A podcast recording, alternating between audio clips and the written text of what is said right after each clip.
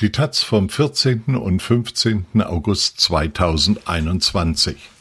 Geld oder Leben. Das deutsche Gesundheitssystem ist auf Profite ausgerichtet. Die Patientinnen bleiben dabei auf der Strecke. Von Jens Hofmann. Vor der letzten Bundestagswahl hatte ich versucht, mir einen Überblick über die gesundheitspolitischen Vorstellungen der zur Wahl stehenden Parteien zu verschaffen. Das war gar nicht so einfach, denn das Thema fand im Wahlkampf kaum Erwähnung. Von einigen wenigen Schlagzeilen abgesehen, wie Tod durch Hygienemängel, Profitgier von Ärztinnen führt zu unnötigen Operationen. Schwarzen Schafen musste das Handwerk gelegt werden, strengere Kontrollen mussten eingeführt werden. Dann kam Covid-19 und unser Gesundheitssystem wurde zum Medienstar. Es war präsent von der intellektuellen Wochenzeitung bis hin zur Stammtisch-WhatsApp-Gruppe. Hauptsächlich wurde es gefeiert. Doch es gab auch kritische Stimmen. Die Kapazitäten der Intensivstationen wurden thematisiert und der Mangel an Impfstoffen. Es gab Verschwörungstheorien, aber ja, natürlich, es gab auch den Applaus für das fleißige Pflegepersonal. Jetzt stehen wieder Wahlen an und damit besteht die Chance, Dinge zu verbessern. Gleichzeitig wird es um das Gesundheitswesen stiller. Dabei hatte sich nichts verändert. Profitorientierte Mediziner, Hygienemängel und fehlendes Pflegepersonal, diskussionswürdige Kapazitäten der Intensivstationen, fehlende Ressourcen hier, Überkapazitäten dort. All das sind Symptome. Die eigentliche Frage ist, warum ist es so? Die Antwort lautet, es geht ums Geld, weil wir unser Gesundheitssystem genau so eingerichtet haben.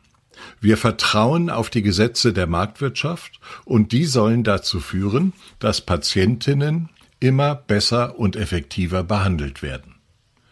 Es gibt aber drei grundsätzliche logische Fehler, die das verhindern. Erstens. Marktwirtschaft bedeutet Konkurrenz. Es setzt sich durch, wer mit geringstem Aufwand den größten Profit erzielt. Deshalb werden Chefärztinnen in unseren Kliniken nicht nach ihrer medizinischen Kompetenz ausgewählt, sondern danach, ob sie Gewinne versprechen. Deshalb werden mit diesen Chefärztinnen nicht medizinische, sondern wirtschaftliche Ziele vereinbart. Deshalb ist das medizinische Angebot nicht danach ausgerichtet, was nötig ist, sondern was Profit verspricht. Die Verantwortung dafür liegt nicht bei den Klinikkonzernen. Wir sind es, die von ihnen verlangen, dass sie Gewinne machen. Niemand kann zwei Herren dienen. Die höchste Priorität können wir entweder dem Wohl der Patientinnen einräumen oder der Gewinnmaximierung. Beides gleichzeitig geht nicht, Deshalb müssen wir uns entscheiden. Das tun wir aber nicht. Stattdessen modifizieren wir das marktwirtschaftliche System ein wenig und damit sind wir bei Fehler Nummer zwei. Üblicherweise verstehen wir unter Marktwirtschaft das, was auf einem Wochenmarkt geschieht. Ich, der Kunde, habe Verlangen nach Äpfeln. Ich vergleiche die Ware und die Preise der verschiedenen Anbieterinnen und entscheide mich für die, deren Preis-Leistungs-Verhältnis mir am günstigsten erscheint. Sagen mir die gekauften Äpfel zu, werde ich die Händlerin häufiger besuchen und weiterempfehlen. Wäre der Wochenmarkt organisiert wie unser modifiziert marktwirtschaftliches Gesundheitswesen, liefe es dagegen folgendermaßen ab. Die Verkäuferin bestimmt, ob ich einen Apfel brauche. Ein Kartell aus Händlerinnen und Geldeintreiberinnen plant, woher ich das Obst beziehen kann. Die Geldeintreiberinnen ziehen nach ihrem Gutdünken regelmäßig von allen Beteiligten Geld ein, verhandeln die Preise, zahlen die Äpfel und beurteilen, ob sie den Preis wert sind. Ich erfahre weder, welche Äpfel ich bekommen habe, noch weiß ich, wer an wen welchen Betrag zahlt. Marktwirtschaft? Hier denkt man eher an Vito Corleone als an Ludwig Erhard. Also schreiten wir ein, und zwar mit Kontrollen. wenn es sein muss, sogar mit noch schärferen Kontrollen. Und damit wären wir beim dritten und fatalsten Fehler. Wir machen aus unserer Gesundheitsversorgung ein Spiel. Ich nenne es Kuchenspiel. Es gibt einen Kuchen von begrenzter Größe. Der steht allen Akteurinnen zur Verfügung und er wurde dafür geschaffen, Kranke gesund zu machen. Weil es sich um ein marktwirtschaftliches Spiel handelt, wird von allen Mitspielerinnen gefordert, dass sie versuchen, das größte Kuchenstück zu bekommen. Der Kampf ist hart. Jeder Spielzug verbraucht Kuchen. Wer keinen mehr hat, fliegt raus. Es geht also nicht ohne Tricks. Einen Teil ihres Kuchens setzen die Spielerinnen nicht zum Wohl der Patienten ein, sondern dafür, bessere Positionen im Spiel zu erreichen und sich damit weiteren Kuchen zu sichern. Das fällt natürlich irgendwann auf. Also beschließt man, Kontrolleurinnen in das Spiel einzuführen, um die Tricksereien einzuschränken. Damit erhöht sich die Zahl der Mitspielerinnen und es wird mehr Kuchen verbraucht. Die jetzt größere Zahl an Spielerinnen muss um den schrumpfenden Kuchen weiterkämpfen. Um die Chancen zu verbessern, werden die Mannschaften verstärkt. Man braucht zusätzliches Personal, das darauf spezialisiert ist, trotz der Kontrollen aus dem dezimierten Kuchen noch ein größeres Stück herauszuholen. Die Zahl der Spielerinnen nimmt damit weiter zu. Weitere Mittel werden verbraucht und weiter schrumpft der Kuchen. Den neuen Tricks wird mit neuen Kontrollen begegnet und schon bewegt man sich im Teufelskreis. Der Kuchen schwindet dahin. Immer mehr Ressourcen werden dafür aufgebraucht, zu kontrollieren und Kontrollen zu umgehen. Für die Versorgung der Kranken bleibt immer weniger übrig. Wir haben also ein Gesundheitswesen, das erstens auf Profit ausgerichtet ist, das zweitens nach dem Vorbild der Mafia organisiert ist und das sich drittens selbst auszehrt.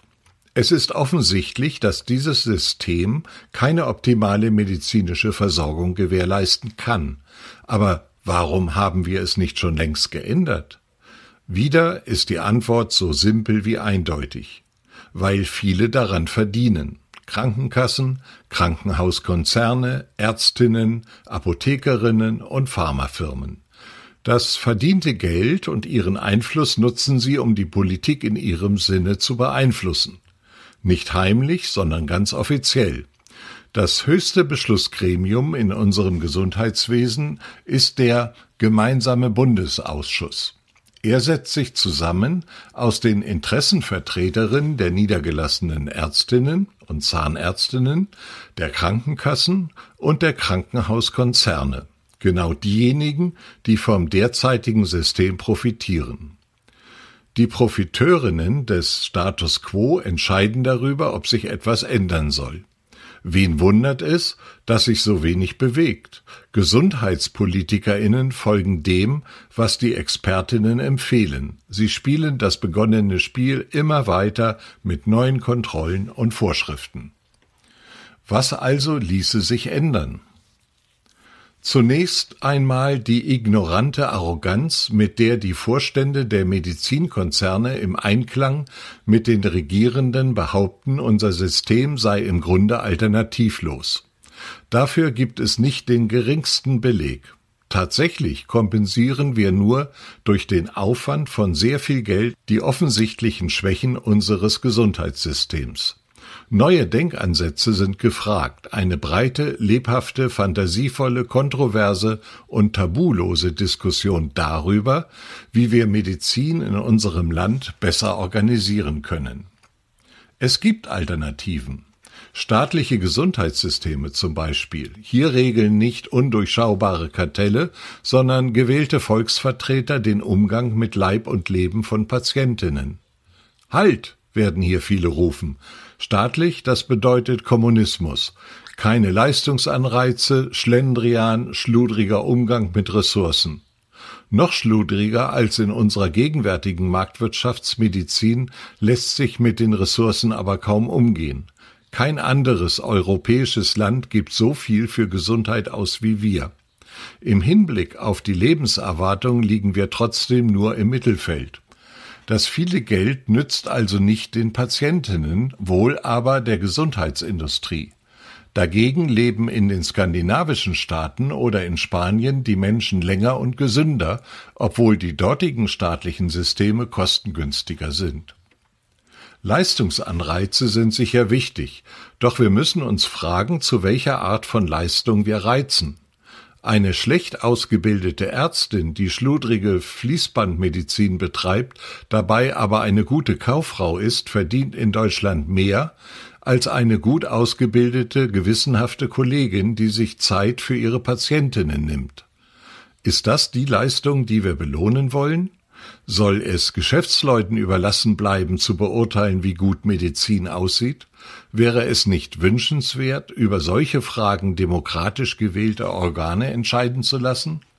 Und wenn es Kommunismus bedeutet, dass der Staat wichtige Bereiche des Lebens seiner Bürgerinnen organisiert, dann sind auch unsere Polizei und Feuerwehr kommunistische Organisationen. Hier fordert glücklicherweise niemand privat organisierte Firmen, die leistungsgerecht von mehr Verbrechen und Bränden profitieren könnten.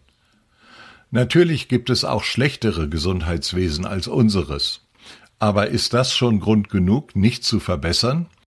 Hätten wir immer so gedacht, wäre die Medizin nicht über Aderlass oder Lebertran hinausgekommen.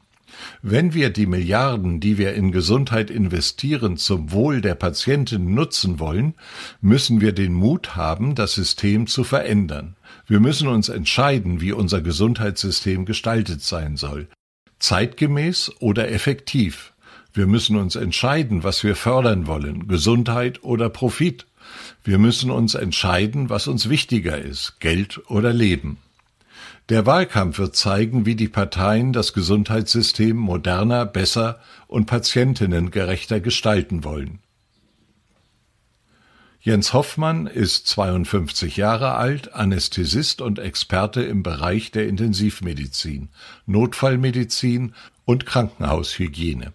Er ist Oberarzt der interdisziplinären Intensivstation einer mittelgroßen Klinik im Saarland.